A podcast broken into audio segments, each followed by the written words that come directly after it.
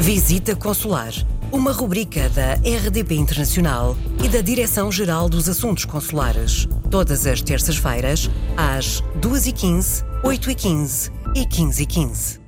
Bem-vindos a mais uma visita consular com a presença do Diretor-Geral dos Assuntos Consulares, Embaixador Júlio Vilela. Viva! Vamos falar de eleições presidenciais. Este ano teremos eleição. Eh, o que é que há de relevante para os nossos concidadãos saberem sobre esta eleição? A eleição eh, terá lugar eh, muito proximamente, no início do próximo ano. Aguarda-se que o Sr. Presidente da República no quadro das suas competências, eh, proceda à marcação da data da eleição. Sabemos que ela eh, decorrerá 60 dias após a data da marcação e, portanto, eh, aquilo que é importante para os portugueses saberem é que, de momento, ainda podem, se quiserem, e se não estiverem recenseados no seu posto de recenseamento eleitoral correspondente à sua área de residência, quem vive no estrangeiro tem um posto consular onde se enquadra a sua, a sua área de residência, poderão ainda manifestar essa vontade junto à Comissão Recenseadora Local.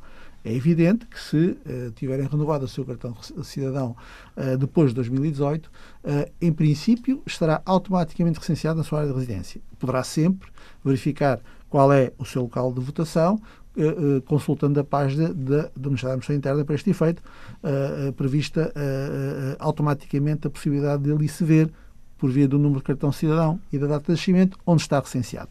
Mas é importante as pessoas saibam que 60 dias após, 60 dias antes da eleição, suspende-se todo o processo de recenseamento eleitoral e, portanto, não se poderá verificar uma alteração à área de recenseamento.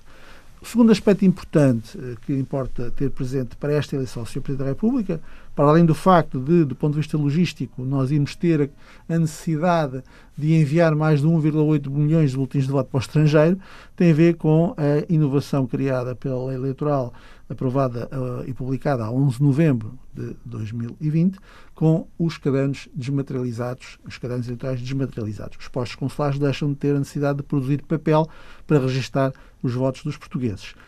Quarto aspecto muito importante que eu gostaria de acentuar é o seguinte: é que uh, entre o 12 e o décimo dia antes do dia da eleição, uh, os portugueses que estão recenseados em Portugal, mas que por alguma razão estão no estrangeiro, poderão exercer o seu direito de voto à eleição ao Presidente da República.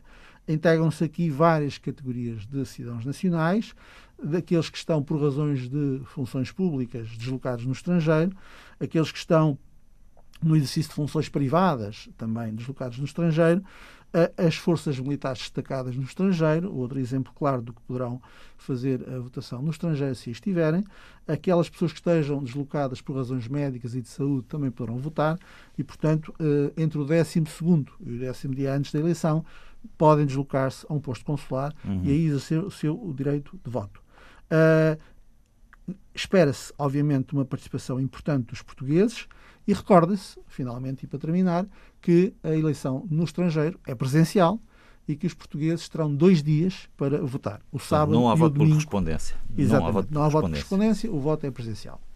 Ficamos por aqui nesta edição de Visita Consular. Voltamos na próxima semana com um novo tema. Até lá. Visita Consular, uma rubrica da RDP Internacional e da Direção-Geral dos Assuntos Consulares. Todas as terças-feiras, às 2h15, 8h15 e 15h15.